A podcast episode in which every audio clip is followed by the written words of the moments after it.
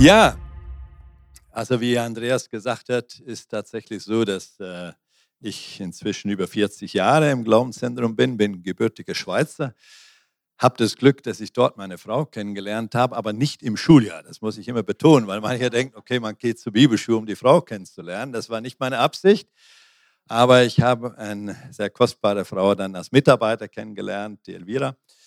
Und äh, wir haben zusammen drei erwachsene Kinder, die auch schon verheiratet sind und wiederum Kinder haben, also Enkel, sieben Enkel.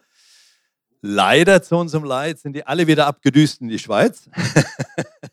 ich habe Ihnen mal gesagt, also ihr habt die Schweiz im Urlaub erlebt. Wenn man arbeitet, ist es ein bisschen anders in der Schweiz.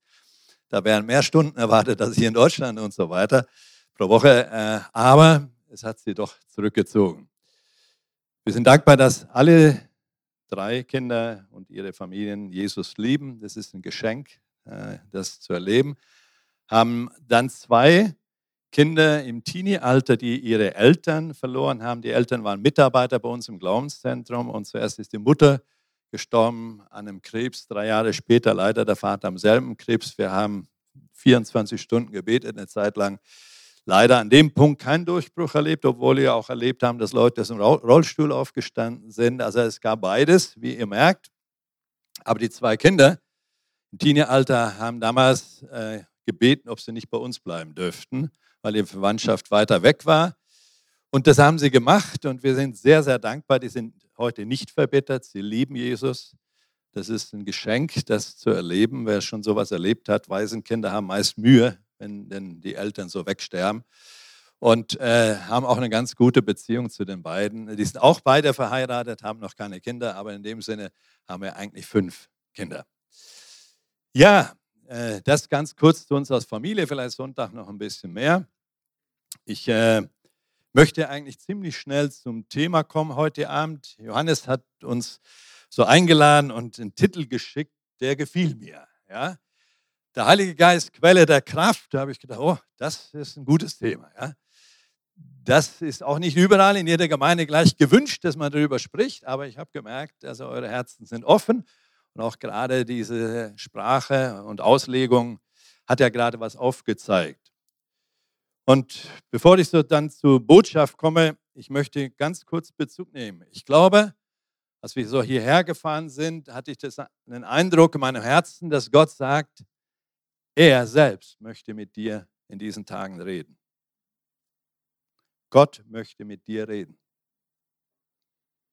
weiß nicht, ob uns das bewusst ist, was das bedeutet, aber wenn der Schöpfer Himmels und der Erde sich Zeit nimmt, mit uns zu reden, finde ich das, das etwas ganz Kostbares.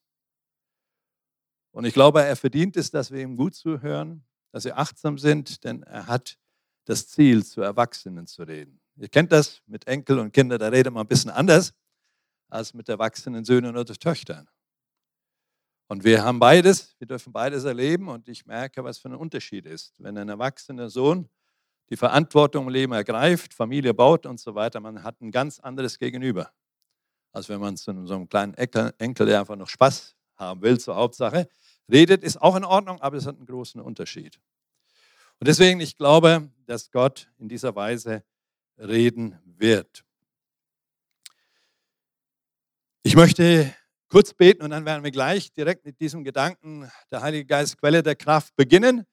Es wird auch ein Stück Aufbau geben in den nächsten Tagen hier.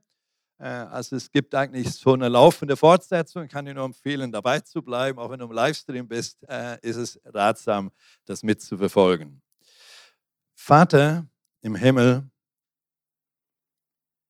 ich bin dankbar, dass du dir Zeit nimmst, mit uns zu reden.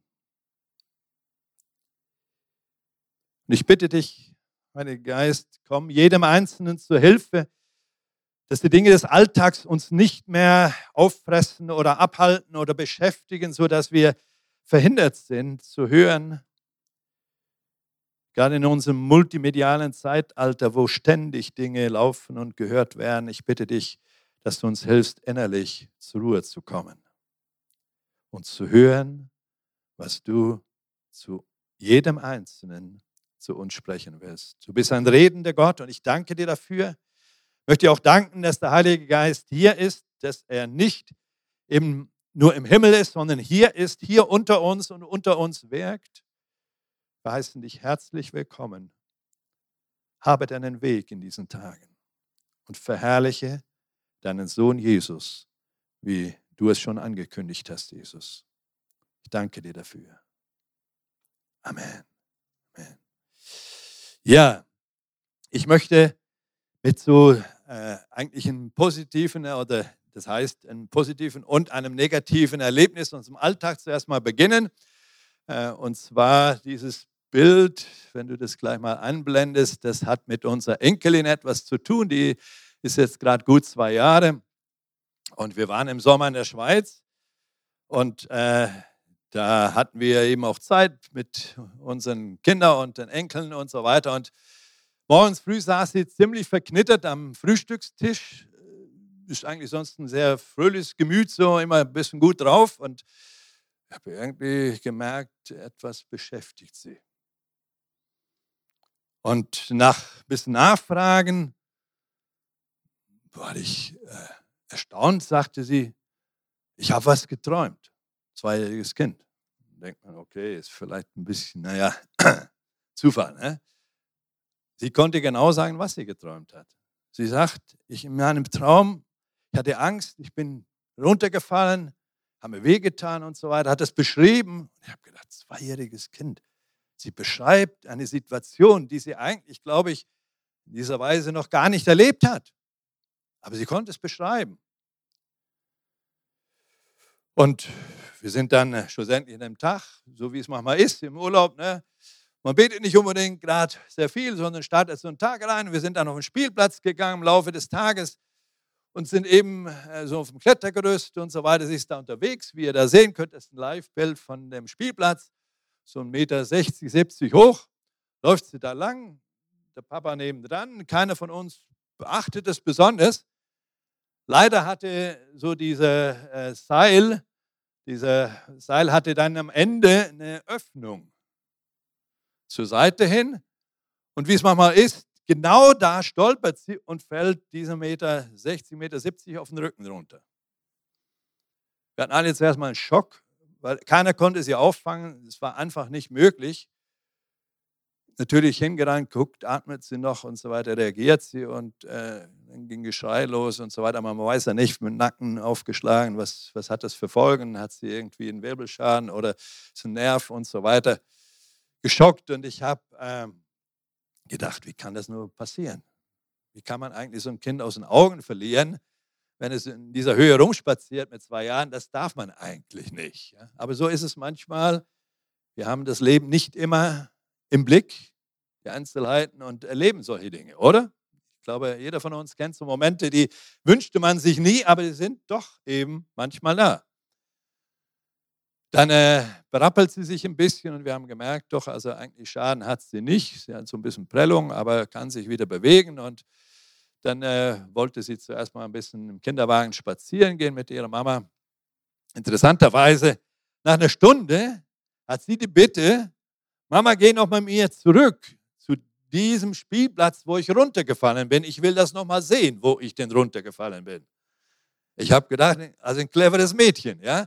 Die wollte verstehen, ich glaube, warum sie da runtergefallen ist und hat natürlich dann gesehen, wo das die Schwachstelle ist aber ich habe gedacht, unglaublich, ja, mit zwei Jahren so eine Wachheit, dass sie das verarbeiten konnte. Und ja, ein paar Tage später hat die Tochter uns geschrieben, sie war wieder da. Ne? Allerdings mit entsprechender Aufsicht. Aber was ich ausdrücken will, ist, ich glaube, wir erleben manchmal im Alltag so Momente, ich würde es mal sagen, wo wir nicht wach genug sind, die Situationen, die eigentlich unter Umständen von Gott vorangekündigt sind, entsprechend zu erfassen. Sie hatte beim Frühstück ja erklärt, dass sie einen Traum hatte. Und meine Frau hat mich dann daran erinnert am Nachmittag, sagt, ja, sie hat doch morgens darüber geredet, aber keiner von uns hat es richtig ernst genommen. Ich glaube, manchmal redet Gott zu uns durch Träume oder verschiedene Dinge im Leben, aber wir raffen es nicht ganz. Und eigentlich, glaube ich, wenn Gott zu uns redet oder uns durch solche Dinge aufmerksam macht, dann ist es eigentlich ein großes Geschenk, weil er uns eben beschützen will oder leiten will, uns helfen will in Situationen des Lebens durch, ich würde sagen, tatsächlich diese wunderbare Hilfe des Heiligen Geistes. Das war ein Negativbeispiel. Jetzt bringe ich ein Positivbeispiel. Wir hatten ja, wie erwähnt, unsere sogenannte Erweckungshalle 98 gebaut. Da hatte ich die Bauleitung, die Verantwortung für diesen Bau. War nicht ganz so ohne. Also in dem Jahr sind meine Haare zu schwarz, zu weiß oder grau, haben gewechselt. Also die Herausforderung ist sichtbar geworden.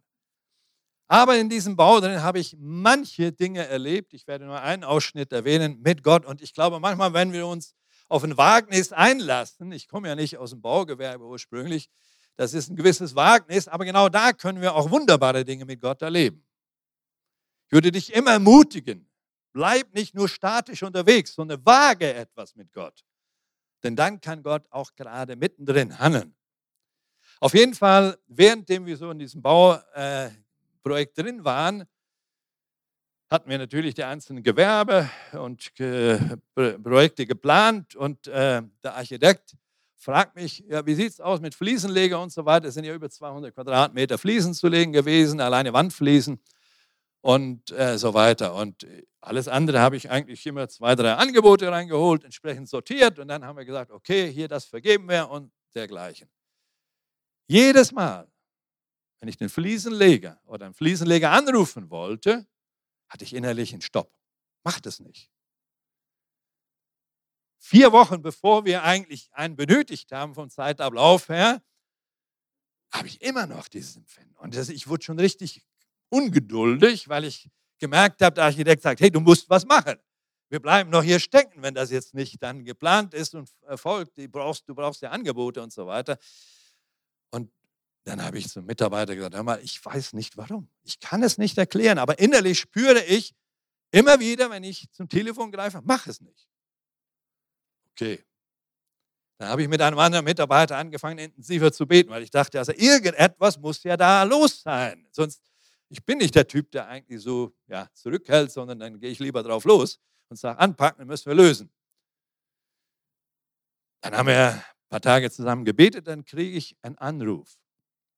Wie öfter. So, wenn im Bau ruft einer an, sagt nur Hallo und äh, ja, ich habe gehört, ihr baut, ich würde gerne mal vorbeikommen, kann ich mal den Bau besichtigen, interessiert mich so zu sehen, was ihr gerade macht. Sage ich, ja, komm vorbei. Wir gehen durch diesen Bau durch, er sagt gar nicht, von welchem Gewerbe oder er ist und Handwerk und so weiter, sondern wir gehen da durch, er guckt sich das alles an, den Rohbau und stehen dann in unserem Foyer. Und er steht mir so gegenüber und sagt, tja, also wenn ich das jetzt so sehe, dann würde ich sagen, in drei Wochen braucht ihr einen Fliesenleger. Ne? Sage ich, ja, genau, so ist es. Ich bin Fliesenlegermeister. Ich habe meinen eigenen Betrieb. Sage ich, ja, interessant äh, ist das eventuell eine Sache, die Sie machen würden? Dann guckt er mich an, hör mal, ich erkläre dir jetzt gerade, was bei mir ablief. Und ihr müsst es verstehen, es war jetzt nicht ein Mann, der in dem Sinne jetzt mit uns schon Kontakt hatte, sondern eigentlich katholischen Hintergrund, also gar nicht so, sagen wir mal, wirklich unterwegs. Er sagt, ich habe in meinem Leben bis jetzt immer Aufträge gehabt. Das lief eins nach dem anderen, lief ja sehr gut. Und er sagt, interessanterweise habe ich für die nächsten drei Wochen noch Aufträge. Und Gott hat zu mir gesagt, fahr nach Bad Gandesheim und guck dir mal den Bau an. Ich habe da was für dich vor. Okay. Dann ist er da hingefahren. Und die Überraschung, die dann kam, war folgende. Im Foyer guckt er mich an und sagt, hör mal, in drei Wochen bin ich hier auf der Baustelle, wenn ihr das wollt. Ich werde euch komplett das ganze Fließenprogramm ausführen. Ihr braucht keinen Lohn zu bezahlen. Ich mache das alles als Geschenk an das Glaubenszentrum. Ungefähr vier bis fünf Wochen Arbeit mit einem entsprechenden Mann dazu. Wir kommen und führen das aus und ihr besorgt die Fliesen, ist die Sache erledigt. Ich habe dann angeguckt, meinst du das ernst? Vier, fünf Wochen hier einfach kostenfrei arbeiten? Ja, das ist das, was ich für Gott tun möchte. Versteht ihr jetzt, warum ich innerlich immer wieder einen Stopp hatte? Der ist dann rausgegangen. Ich musste zuerst mal mich beim Herrn entschuldigen, weil ich ungeduldig war. Und andererseits habe ich sowas angefangen zu danken. Ich habe gesagt, Herr, wie blöd wäre das gewesen, wenn ich jetzt so drei Angebote und vielleicht schon eins zugesagt hätte und er kommt dann und ich müsste sagen, naja, ich kann eigentlich nicht mehr zurück. Ne? Wie gut, dass ich in dem Sinne innerlich diesen Stopp wahrgenommen habe. Was will ich sagen? Diese Wachheit im Geist, dieses innere Wachsein mitten im Alter, mitten im Leben. Wie ihr merkt, ob es bei so einem Kleinkind ist oder wegen mir bei einem Bauprojekt, ich könnte euch noch ein paar andere Beispiele erzählen, die brauchen wir alle. Bin ich absolut überzeugt. Und ich finde, in meinem Leben, es ist so eine Bereicherung, so ein, ja, ein Geschenk des Himmels, wenn der Heilige Geist uns zur Hilfe kommt. Weil ich hätte das menschlich ja nie lösen können. Ich wäre gar nicht auf die Idee gekommen. Den Fliesenleger kannte ich ja nicht, den anzurufen. Keine Idee dazu. Aber Gott hatte die Idee. Und der Heilige Geist hat es so geführt, würde ich sagen, dass es in dieser Weise zustande kam. Und so gibt es viele Dinge. Ich glaube, jeder Einzelne hat vielleicht schon die eine oder andere Erfahrung gemacht. Und ich glaube, Gott hat noch viel mehr vor. Ich hatte zum Beispiel auch einen Punkt vor ein paar Jahren. Äh, da kam ich gerade äh, bei uns, wer das Glaubenszentrum kennt, vom Innenhof zu einem Eingang und mir kommt ein Schüler entgegengerannt zum Mittagessen. Der kommt runter mit Reisetasche und richtig mit Schwung, will die Tür raus. Und ich habe den Eindruck, halt ihn auf. Ich packe ihn so an und sage, Moment mal, Jan, wo willst du hin? Ich hau hier ab, ich habe genug hier. Dann sage ich, ich glaube, es ist gut, dass wir uns noch getroffen haben. Wir sollten noch einmal miteinander reden. Dann kam er mit in mein Büro. Wir hatten über Mittag ein gutes Gespräch. Heute ist er Pastor hier in Deutschland. Ich glaube, er hätte seine Berufung verpassen können. Und ich Warum ich genau in der Sekunde auch an der Tür stand, ich glaube, es war eine Führung Gottes. Anders kann ich es nicht erklären. Versteht ihr, was ich meine? So viele Dinge, die Gott connecten kann, zusammenbringen kann, die können wir menschlich gar nicht. Die können wir auch nicht planen. Die kann der Himmel planen. Und deswegen glaube ich, wir brauchen, wir brauchen auch ganz besonders in unserem Land, wo wir so viel vom Verstand und von unserer Logik her und wir sind das Land der Dichter und Denker. Wir verstehen die Dinge, wollen die verstehen, das ist auch nicht schlecht. Aber so oft, glaube ich, verpassen wir ein Stück weit. Diese Momente, dieses Wirken des Heiligen Geistes, was ja sowas von entscheidend ist. Und wenn wir jetzt einen Wechsel machen in die Apostelgeschichte rein, ich glaube, eine Apostelgeschichte gibt es gar nicht ohne den Heiligen Geist. Ganz ehrlich. Wir könnten das Buch rausstreichen. Also das ist voller Wirken und Handlungen und Begegnungen des Heiligen Geistes. Und wenn wir die Apostel anschauen, dann würde ich sagen, die Männer waren wirklich geführt vom Heiligen Geist. Also das ist sowas von offensichtlich. Das war nicht menschlich gut überlegte Strategien in erster Linie. Ja, sie hatten schon Überlegungen, das merkt man auch. Es war nicht kopflos, aber vom Herzen her, boah, sowas von geleitet durch den Heiligen Geist. Denkt mal, wie das Evangelium nach Europa rüberkam, nach Mazedonien. Wie kam es dazu? Durch einen Traum. Und Paulus hatte, man merkt, wenn man das so liest, die haben selbst noch ein bisschen ja, sortiert, was hat jetzt dieser Traum genau zu sagen. Paulus ist recht schnell entschlossen und sagt, okay, wir fahren rüber. Das ist das Signal, was wir haben. Wir fahren rüber Vorher hat der Heilige Geist ihnen gewährt in Galatien. Jetzt aber quasi grünes Licht. Jetzt geht es rüber an die andere Seite. Und da war für Paulus klar, da muss das Evangelium hin. Was für ein Geschenk, oder?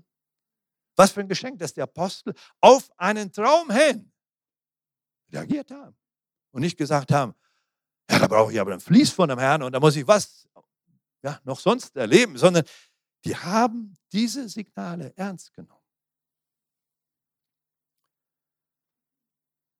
Und wisst ihr, ich glaube, wir haben heute in unserer Zeit sehr, sehr viel Information. Ich würde sagen, wir sind manchmal geplagt von Information, überflutet von Information. Also ich komme ja aus der Generation, die noch kein Internet kannte und ich würde sagen, wo das Leben noch ein bisschen ruhiger war.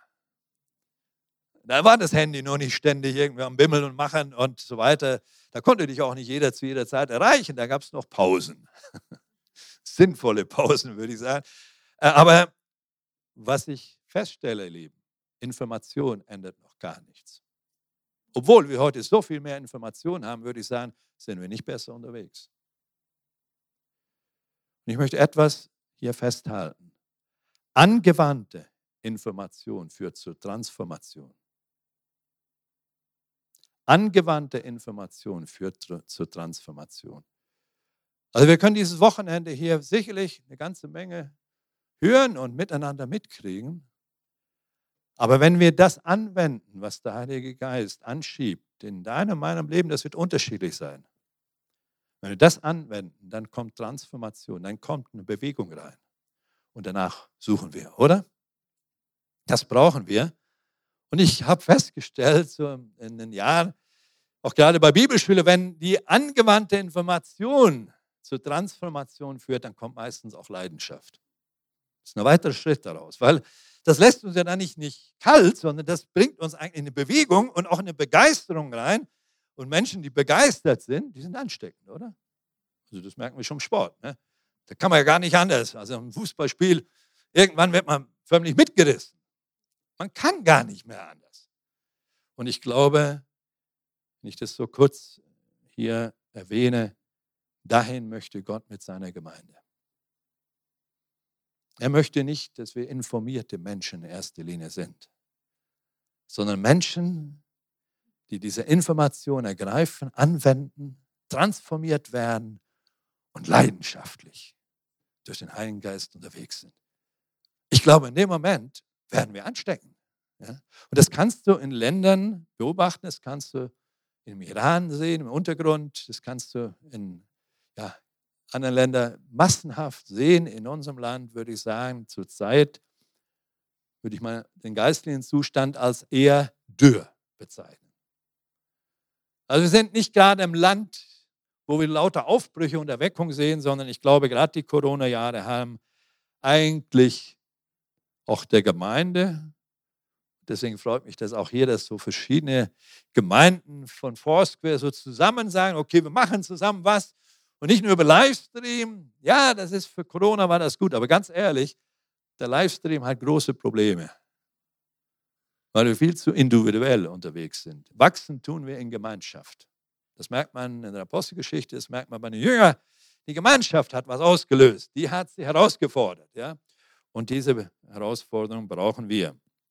Nun, wenn man also die letzten drei Jahre anguckt, würde ich sagen, auch hier in unserem Land, geistlich gesprochen, ist jetzt nicht unbedingt so viel äh, Neues aufgebrochen. Es gibt ein paar einzelne Stellen, wo man merken kann, okay, da hat sich doch was getan, aber eher im Großen und Ganzen ist eine gewisse Abwanderung da. Es gibt so gewisse Statistiken, die sagen, also ein Viertel bis ein Drittel, der früher zur Gemeinde kommt, kommt nicht mehr, der ist wie abgetaucht, anonym.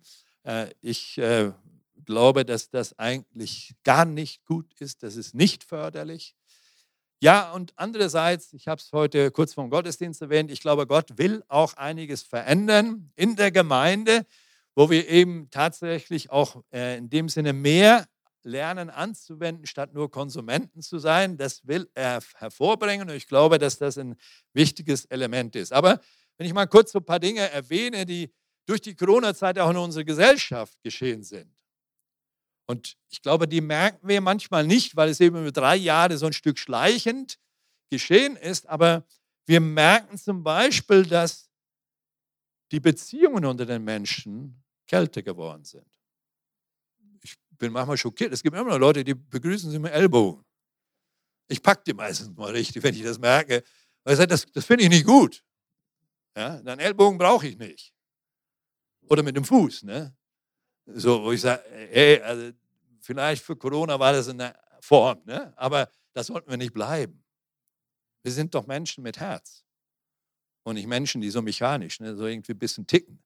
Äh, oder die digitale Entwicklung, die wir erlebt haben, die ist ja rasant, unwahrscheinlich rasant. Also wer die beobachtet, äh, ist enorm, was geschieht. KI, also künstliche Intelligenz. Ich habe äh, mit unserem aufgenommenen Sohn letztens geredet, der macht gerade einen Doktor in Maschinenbau in Braunschweig. Der, der hat mir äh, kürzlich erzählt, äh, so was er dort gerade an neuer Software entdeckt hat. Und die sind ja wirklich so quasi an vorderster Front von den Entwicklungen auch. Dann sagte er, ich habe vor zwei Wochen ich eine Software runtergeladen Und äh, die kommt mir wirklich zu Hilfe. Mit der arbeitet auch Elon Musk, unter anderem der Tesla und so weiter. Er sagt, ich habe nur gewisse Begriffe eingegeben. Und die Software hat mir komplett eine Arbeit dazu geschrieben, alle Daten, alle Informationen, die dazu zu finden waren, aus dem Internet zusammengesammelt, hat mir einen Text verfasst, sowohl in Deutsch wie in Englisch. Beides ist ziemlich perfekt. Hat gesagt, ich frage mich, ob ich nicht meine Doktorarbeit so schreiben kann. Ich habe gesagt, ich weiß nicht, ob das hinhaut. Ne? Aber er sagt zu mir, das Problem ist nur, sie findet nur all das, was im Internet, im Mainstream zu finden ist. Darüber hinaus eben nicht. Und wisst ihr, was ich glaube? Wir sind dadurch eigentlich in einer Entwicklung, in einer rasanten Entwicklung, dass der Mainstream alles bestimmt. Das merken wir schon jetzt. Google bestimmt sehr, sehr viel, ob wir es wahrhaben wollen oder nicht. Und ich glaube, wir brauchen Menschen, die wach sind in einer Zeit wie jetzt, die eben nicht fremdbestimmt sind, sondern die tatsächlich in ihrem eigenen Leben noch denken können und entscheiden. Und nicht nur, was die Mehrheit entscheidet, sondern was Gott gefällt. Wir brauchen solche Menschen mit Werten. Das Internet hat eigentlich keine Werte. Und ja, ich glaube, so viele Dinge, gerade auch die junge Generation, also die Kinder und Jugendlichen, tun mir persönlich richtig leid, wenn ich das beobachte. Ich meine, durch die drei Jahre haben die viel auf dem Bildschirm gelernt und so weiter. Ja gut, die Technik haben sie gelernt, aber Beziehungen sind für sie ein großes Problem. Die sozialen Fähigkeiten, wenn man das beachtet, die sind ein Problem. Wer einen Betrieb hat und Auszubildende hat, wir haben auch im Glaubenszentrum einige Auszubildende, der weiß, wovon ich rede. Es ist nicht das Wissen, sondern die sozialen Fähigkeiten, die heute die Probleme sind. Aber ich glaube eben nicht nur in der Gesellschaft draußen, sondern eben auch in der Gemeinde. Wir können jetzt lauter negative Entwicklungen weiter beobachten oder erwähnen. Ich will da nicht stehen bleiben, aber ich will nur aufmerksam machen, es braucht eine Wachheit in dieser Zeit. Meine, das, was wir an Krieg erleben, wieder in Europa, ist eigentlich erschütternd, aber irgendwie, es wird eher ein bisschen verdrängt. Ja, wir haben in Deutschland ja nicht direkt was damit zu tun. Das Erdbeben, gerade kürzlich in der Türkei, ist interessant, dass der Monat Februar, wenn man das mal so recherchiert, im Februar kam Corona nach Deutschland, im Februar hat der Ukraine-Krieg begonnen, im Februar war das Erdbeben in der Türkei und so weiter. Wir können etwas merken, der Februar ist nicht ganz ein neutraler Monat von den Auswirkungen her und hat bis heute Auswirkungen für uns. Warum erwähne ich das? Ich glaube, es gilt in so einer Zeit, wie die Bibel es ja eigentlich auch sagt, es gilt in so einer Zeit unbedingt wach zu bleiben. Ich vergleiche das gerne wie ein Kapitän mit seinem Schiff, äh, Meer draußen und so weiter, bei hohem Wellengang, im Sturm. Da kannst du dir nicht erlauben, einfach mal eine Stunde ein Nickerchen zu machen. Sonst hat es wahrscheinlich die Folge, dass du dich nicht wiederfindest. Der muss den Wellengang gut beobachten, damit er nicht in die Quere kommt und in dem Sinne von so einer hohen Welle unter Umständen entsprechend erfasst wird und die Folgen eben tragisch sind. Ich glaube, wir haben einen hohen Wellengang zurzeit. Und es braucht Menschen, und ich sage es ganz bewusst, es braucht vom Heiligen Geist erfüllte Menschen, die wach sind in einer Zeit wie dieser, die im gewissen Sinne in all diesen Zeiten unterscheiden können und sagen können, das ist der Kurs, da lang geht's, das hat der Herr letztendlich vor und mit dem unterwegs sind, um, ich glaube, in dieser Zeit ähnlich wie ein Leuchtturm eine Orientierung zu sein für Menschen, die die Orientierung verloren haben. Und das ist der Auftrag der Gemeinde. Gemeinde ist das wunderbare Element, würde ich sagen, durch den Heiligen Geist zum Leben gebracht was diese Orientierung schaffen soll. Nun kommen wir zurück. Ich glaube, jeder wahre Christ, ich nenne es bewusst so, jeder wahre Christ ist ein Christ, der eigentlich vom Heiligen Geist geleitet ist. Ich glaube, dass der Heilige Geist alleine der ist, der die Neugeburt in uns schaffen kann und eben unser Leben auch erfüllen will, aber nicht zu einem statischen Sein, sondern zu einem geführt werden vom Heiligen Geist. Das ist sein Bestreben. Das ist seine Absicht mit unserem Leben. Jeden, jeder von uns, ich glaube, wir brauchen diese Führung, wie schon zu Beginn erwähnt. Und ich glaube, das ist, was wir suchen sollten. Ich persönlich erwarte, auch aufgrund gewisser Prophetien, die auch für Deutschland und so weiter, die Schweiz und so Westeuropa vorhanden sind, erwarte ich nochmal ein starkes Wirken vom Heiligen Geistes, Geist. Denn ich glaube, wir merken, wie vorhin erwähnt, durch die Corona-Zeit und so weiter ist geistlich gesprochen unser Land eher dürr geworden. Und wer zum Beispiel Landwirtschaft oder einen Garten hat, der kennt das. Ohne Wasser kannst du vergessen. Da kannst du noch so viele Samen auswerfen. Du kannst den Garten zehnmal umgraben. Da kommt einfach nichts. Oder? Die letzten trockenen Sommer haben uns, glaube ich, einiges gezeigt. Da kommt eben nichts. Und wisst ihr, so ähnlich empfinde ich manchmal in unserer Zeit heute.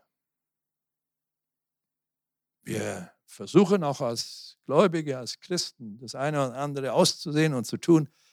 Aber ich glaube, wir brauchen diesen Regen des Himmels, damit der Same aufgeht, dass unser Land geistlich wieder blüht. Geistlich sind wir ein trockenes Land, auch wenn es uns wirtschaftlich immer noch gut geht. Aber wir brauchen dieses geistliche Erwachen in unserem Land. Und danach, glaube ich, wollen wir uns ausstrecken und wir wollen auch ein Stück weit danach suchen, gerade an diesem Wochenende. Wie können wir lernen, so würde ich es bezeichnen, eben vom Heiligen Geist geleitet zu sein? Und ich glaube, damit wir vom Heiligen Geist geleitet sein können, brauchen wir eigentlich die Fülle seines Geistes. Denn das merken wir bei den Aposteln. Deren Bestreben war, egal wo sie hinkamen, die haben gesagt, es reicht nicht nur, dass Menschen Jesus Christus kennenlernen als ihren Erlöser, sondern sie müssen erfüllt werden mit dem Geist Gottes, damit sie quasi unter diese Führung oder die Leitung des Heiligen Geistes kommen. Wir brauchen das. Und auf diesem Weg möchte ich eigentlich so die Tage mit euch unterwegs sein. Ich komme damit zu dem nächsten Titel dieser Botschaft. Wir haben begonnen, Heilige Geist, Quelle der Kraft. Aber meine Frage ist an uns, bist du und ich, sind wir ein guter Gastgeber für den Heiligen Geist? Denn eines ist mir durch die Jahre stärker und stärker bewusst geworden, der Heilige Geist kann sich in deren Leben manifestieren, die gute Gastgeber sind für ihn. Und wir können manchmal, und ich erlaube mir das mal so zu sagen, in charismatischen Bewegungen sind wir manchmal schnell dabei, dass wir sagen, komm, Heiliger Geist und alles Mögliche in diese Richtung erwarten. Und ich glaube, wir sollten ihn unbedingt einladen, auch mit Worten und so weiter, ihm Raum schaffen. Aber wie sieht es genau in unseren Herzen aus? Ich denke, ihr kennt alle so Situationen, man kommt irgendwo zu Gast wir waren heute bei Johannes und seiner lieben Frau zu Gast zum Abendbrot. Da war ein reichliches, leckeres Essen vorbereitet. Man merkt, da war von Herzen etwas vorbereitet worden. Und manchmal kommt man irgendwo zu Gast, man merkt, okay, man kriegt auch so ein Häppchen, ne? man kriegt auch ein Glas Wasser, aber irgendwie ist man eigentlich nicht gerade erwünscht. Kennt ihr sowas? Ich glaube, wir kennen das. Ne? Man merkt, man ist nicht unbedingt willkommen. Ja, man ist geduldet, ne? aber mehr eigentlich gerade nicht. Oder es eilt eigentlich eher, dass du wieder gehst. Ne? Und wisst ihr, ich glaube, genau das ist das Problem für den Heiligen Geist. Ich glaube, der Heilige Geist hat kein Interesse eigentlich nur so sporadisch mal kurz aufzutauchen und dann, sage ich mal, so im Gottesdienst mal einfach zu sich zu manifestieren durch seine Wirksamkeit, sondern ich glaube, er möchte eben, wie ich begonnen habe, mitten im Alltag mit uns unterwegs sein. Er möchte unser Leben überfließen lassen. Er möchte es leiten. Er möchte wirken. Er möchte eigentlich durch unser Leben Jesus offenbaren. Das ist sein Verlangen. Dazu ist er gekommen. Und ich glaube, wir können das nicht aus eigener Kraft. Das reicht nicht. Und deswegen die Frage, sind wir gute Gastgeber für den Heiligen Geist? Dazu möchte ich noch mal einen kurzen Sprung machen zur Apostelgeschichte. Denk mal dran, wie hat die Apostelgeschichte begonnen? Sie hat begonnen mit 120 Menschen, die schon eine ganze Menge, würde ich sagen, mit Jesus erlebt hatten, die manche Wunder und Heilungen und ja, Manifestationen erlebt haben, die er getan hat. Und er hat Abschied genommen. Sie haben nicht gesagt, okay, das war's jetzt, sondern die haben gewusst, es gibt eine Verheißung. Es gibt eine Verheißung. Und die brauchen wir. Genauso ähnlich würde ich das heute Abend sagen. Ihr Lieben, es gibt eine Verheißung. Ich glaube, wir leben noch nicht in dieser Fülle des Heiligen Geistes, wie es sein könnte oder wie die Apostelgeschichte uns das wiedergibt. Wir leben noch nicht in dieser Fülle. Und wir merken, diese 120, die haben nicht nach einem Tag gesagt, naja, okay, dann will der Herr das nicht, dann gehen wir nach Hause, dann reicht das hier. Ne? Haben die nicht gemacht. Die sind da oben zusammengeblieben. Und äh, wir lesen eigentlich ganz wenig, kaum was, was in dieser Zeit geschehen ist. Aber ich kann euch, ich habe eine gewisse Ahnung. Wir hatten ja in unserem Glaubenszentrum leider die Situation, äh, dass wir eine Gesamtquarantäne verordnet bekommen haben. Hat vielleicht der andere anderen Medien auch mitbekommen. Das war schon ein heftiger Last und zwar für 25 Tage durfte keiner das Grundstück verlassen. Und unsere Schüler, die hatten das Pech, würde ich mal sagen, zuerst mal. Die sind ja so vier Schüler und das war gerade ein Monat nach äh, Schulstart. Die können ja ihre Zimmerkollegen nicht auswählen. Die durften nur auf dem Zimmer bleiben. Wir konnten nur dann über äh, Zoom und so weiter sie da ein Stück weit äh, dann lehren und äh, auch entsprechend durch die Tage leiten. Aber Ihr müsst euch vorstellen, 24 Stunden, 25 Tage hintereinander. Du darfst nicht mal zum Essen aus deinem Zimmer. Nur einer darf was holen und dann muss im Zimmer geblieben werden. Und ich habe so manchmal gedacht, Herr, hilf uns, dass nicht einer einfach mal ausbricht und sagt, jetzt reicht's mir. Ich gehe mal raus. Ne? Weil die Polizei war tatsächlich immer wieder da und hat also kontrolliert, unser Grundstück abgegangen und so weiter. Und habe gesagt, also so viele junge Leute, da kommt bestimmt einer mal auf die Idee und sagt, jetzt reicht es mir. Ne? Nee, sind tatsächlich geblieben. Wir haben nach den 25 Tagen, als wir dann wieder äh, durch ein Wunder eigentlich tatsächlich alle raus konnten, hatten wir die Situation, dass wir dann auf dem Innenhof, freien Luft, eine kleine Dankesveranstaltung gemacht haben. Weil wir gesagt haben, also das war ein Wunder, weil wir brauchten 125 Negativtests PCR-Tests, und das muss man sich mal vorstellen, derzeit 125 Negativtests, damit die Quarantäne aufgehoben wurde. Tatsächlich, die konnten selber nicht glauben. Wir haben gesagt, das ist gar nicht machbar eigentlich, aber die waren alle negativ. Nach 25 Tagen, da blieb nicht viel anderes übrig. aber dann hatten wir die auf dem Innenhof. Haben miteinander kurz den Herrn gepriesen und dann haben verschiedene so ein bisschen erzählt. Ihr Leben. Wir haben erzählt, wie schwierig das es war. Diese Enge und diesen Typen, die sie nicht unbedingt geliebt haben, zu ertragen. Aber sie haben gemerkt, Gott kommt ihnen zu Hilfe. Und haben gesagt, heute sind wir Freunde. Ich habe gesagt, boah, hört sich ja gut an. Ne? Ich meine wirklich, in dem Schuljahr, ich konnte das beobachten, die sind in vielerlei Hinsicht, sind die so zusammengeschweißt worden. Diese herausfordernde Zeit hat etwas ausgelöst. Warum erzähle ich das eben? An Betracht dessen, diese 120 im Obersaal. Ich glaube, das war nicht nur locker und entspannt zusammen zusammenbleiben. Ne?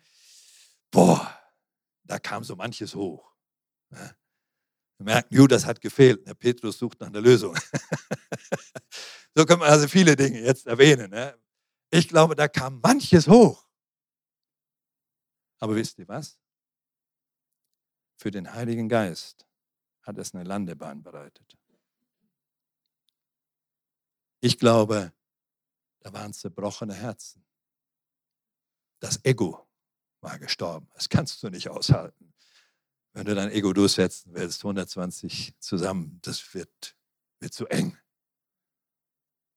Das war gestorben. Ging nicht mehr um sie. Es ging um ein Verlangen. Wir brauchen dich, Heiliger Geist. Und wir warten auf dich hier. Die wussten ja nicht, dass mit Pfingsten das quasi dann schon alles zu Ende geht, ne? sondern die haben gewartet. Wisst ihr, ich wage das zu sagen. Wir uns mal ganz plastisch vorstellen, wir müssten jetzt die nächsten 50 Tage hier, jetzt so zusammenbleiben, in dem Raum. Zwischendurch was essen, eine Toilette und so weiter, aber sonst müssten wir hier zusammenbleiben und den Herrn anbeten und miteinander reden. Boah, ich glaube, das würde ganz schön eng. Aber wisst ihr was? Gott braucht Menschen, die ihn lieben und den Nächsten wie sich selbst. Und diese Ebene braucht der Heilige Geist. Der kann nicht kommen, wo wir verstritten sind. Der kann nicht kommen, wo wir im Konkurrenzkampf stehen. Das ist nicht der Himmel. Der Himmel kennt das nicht. Der Heilige Geist ist der Geist des Himmels, der Geist Jesu. Jesus stand nie im Konkurrenzkampf mit seinen Jüngern. Können wir gar nicht finden. Der hat eine Hingabe gelebt, wo wir alle nur staunen können.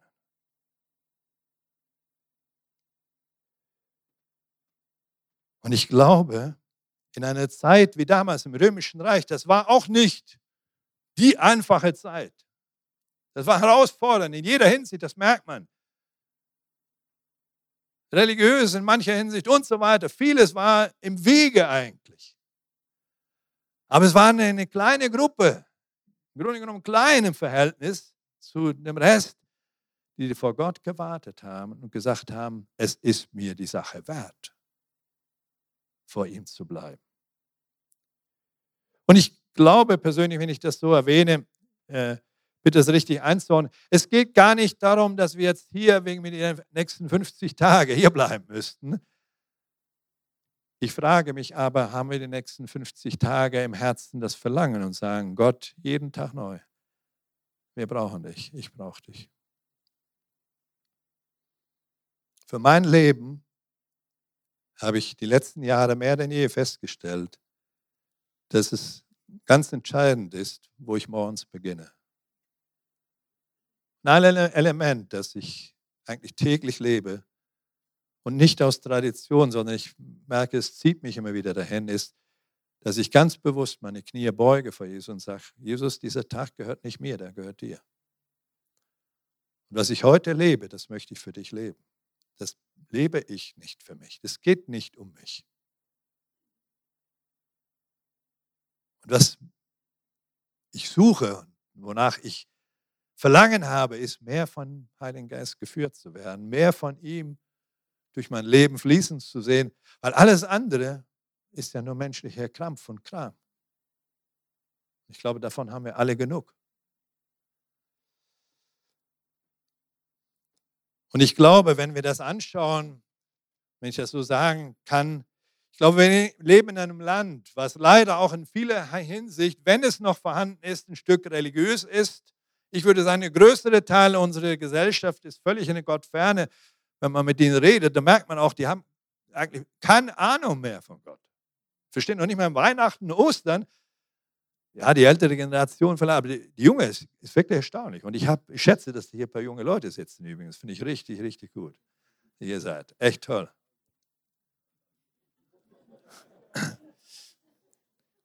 Ja, das ist nochmal was ganz anderes. Aber ich habe als junger Mensch habe ich Erfahrungen mit dem Heiligen Geist gemacht, die ich bis heute nicht missen möchte. Und ich komme aus einem konservativen Hintergrund, wo das kein Thema war, der Heilige Geist. Das habe ich außerhalb dessen dann erleben dürfen.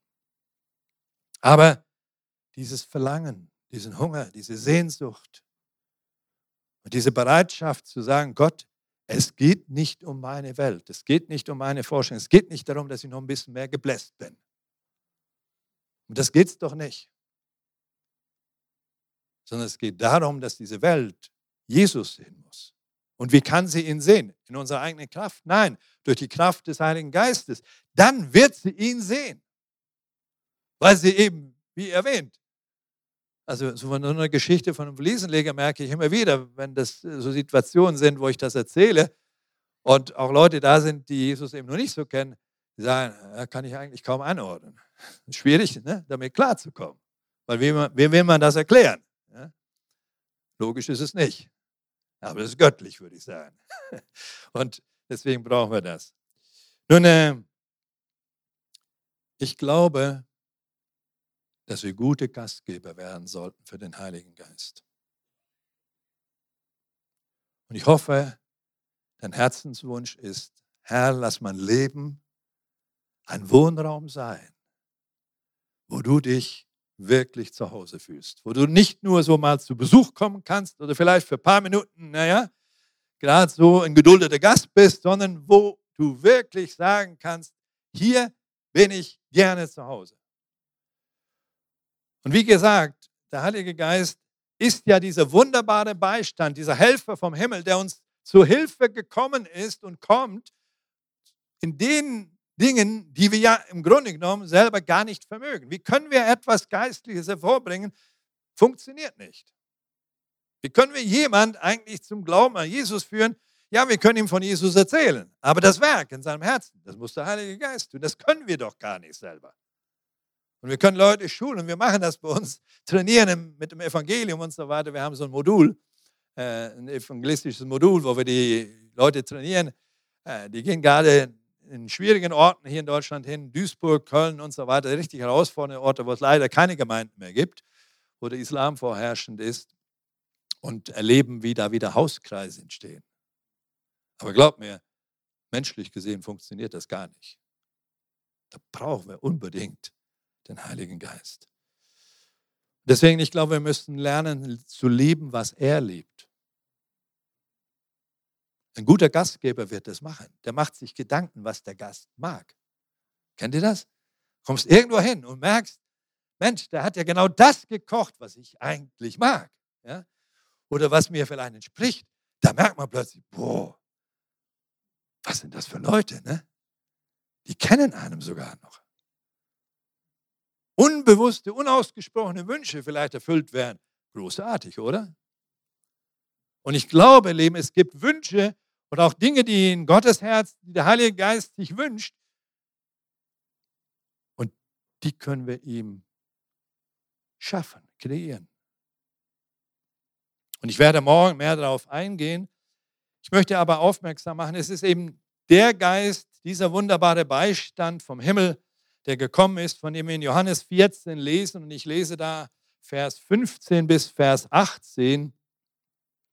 Äh, vielen Dank auch für die Technik hier. Liebt ihr mich, so haltet meine Gebote. Und ich will den Vater bitten, und er wird euch einen anderen Beistand geben, dass er bei euch bleibt in Ewigkeit. Den Geist der Wahrheit, den die Welt nicht empfangen kann. Merkt ihr? Die Welt kann ihn nicht empfangen. Da ist er nicht willkommen. Da kommt er auch nicht. Denn sie beachtet ihn nicht und erkennt ihn nicht. Ihr aber erkennt ihn, denn er bleibt bei euch und wird in euch sein. Ich lasse euch nicht als Weisen zurück, ich komme zu euch. Jesus sagt, was in einer anderen Form, in der Form des Heiligen Geistes, komme ich zu euch.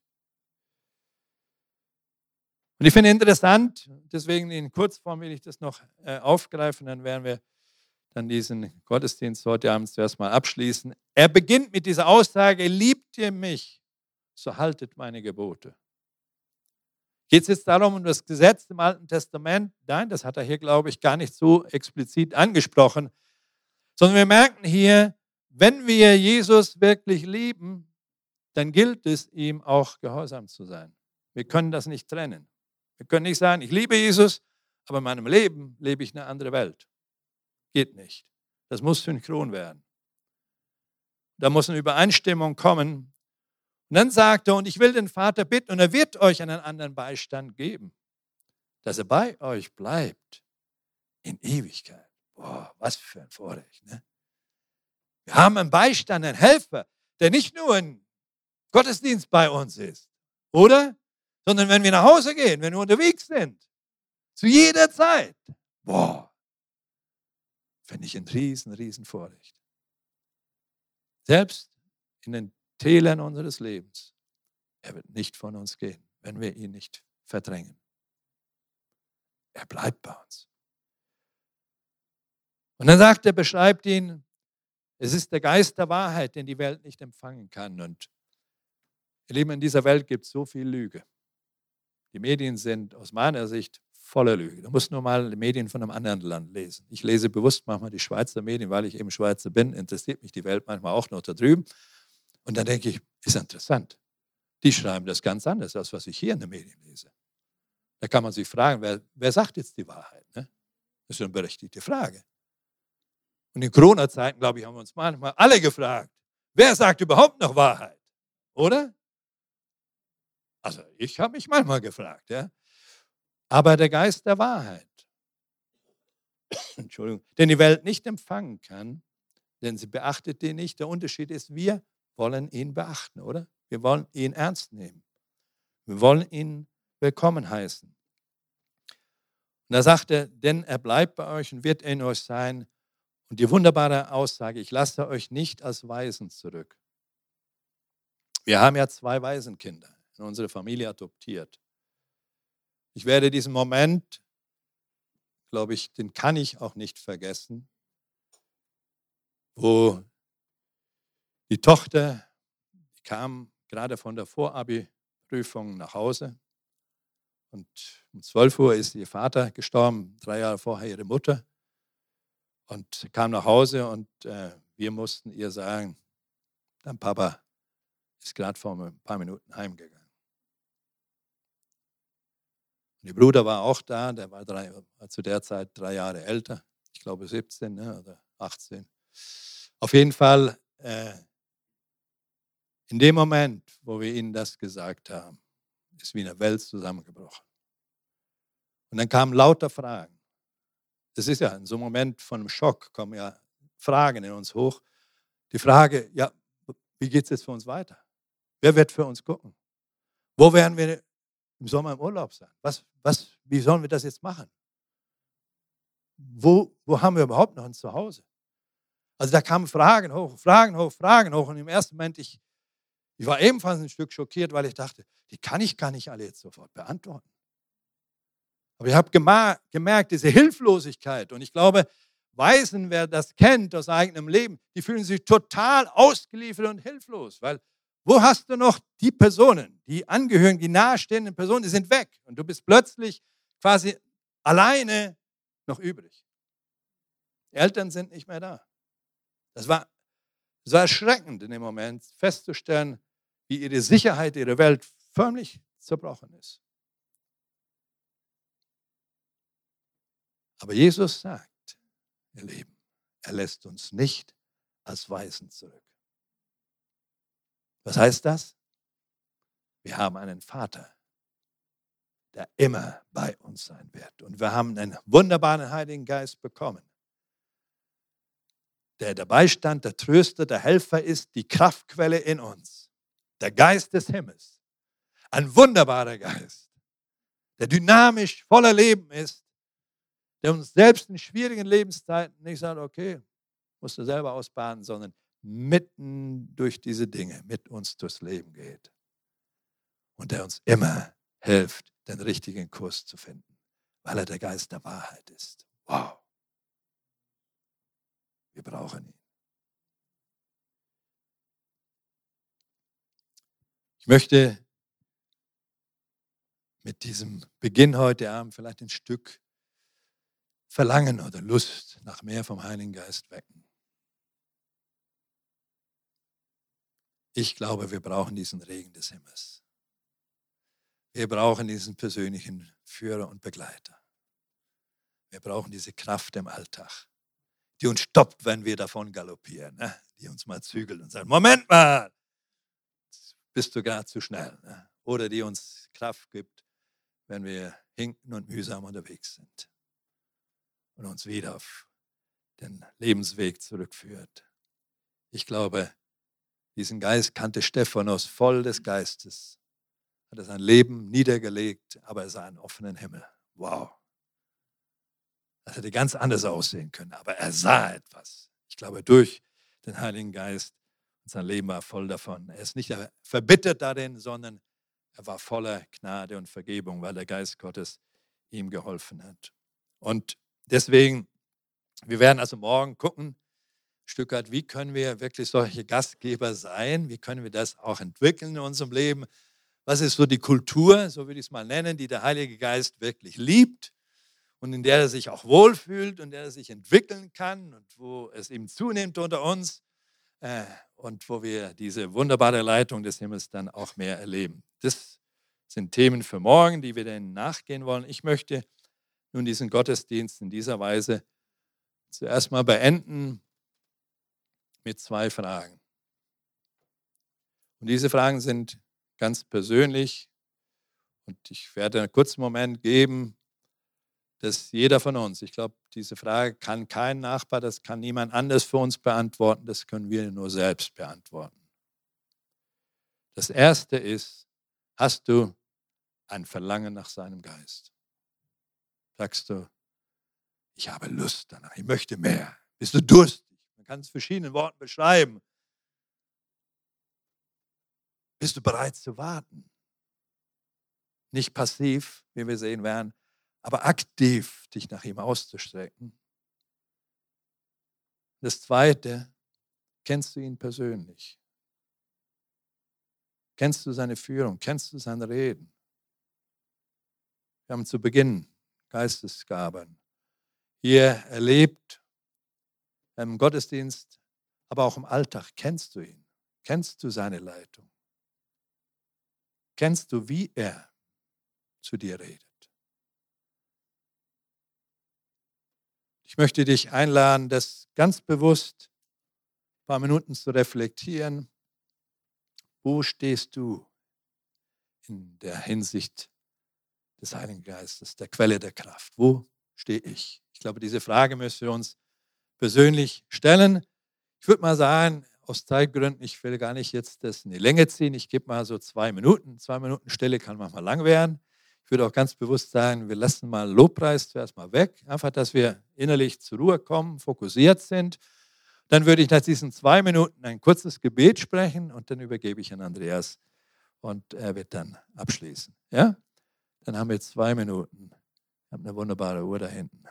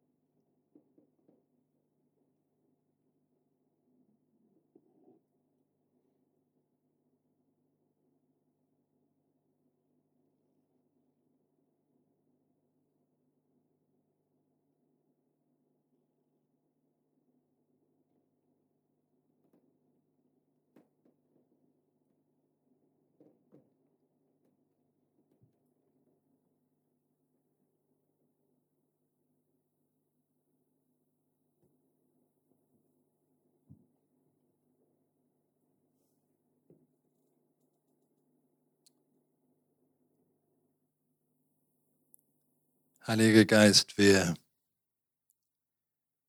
bitten dich um Vergebung, wo wir so oft, wie ich begonnen habe, bei unserer Enkelin Noemi nicht wach waren. Keine guten Gastgeber waren, nicht in dieser inneren Wachheit gelebt haben. Wir sind in einem dürren und trockenen, geistlich dürren und trockenen Land. Wir wollen dir das bekennen, Herr. Wir suchen aber nach dir. Wir suchen nach diesem Regen des Himmels, nach diesem frischen Wasser, was das Trockene zum Leben bringt. Unser Leben wieder pulsiert nicht nur für uns, sondern vielmehr für dich, Herr. Jesus, du hast gesagt, wenn der Heilige Geist kommt, er wird dich verherrlichen.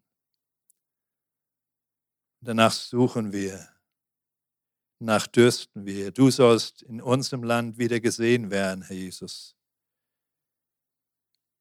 Nicht aus menschlicher Stärke oder Versuchen heraus, wir schaffen das nicht.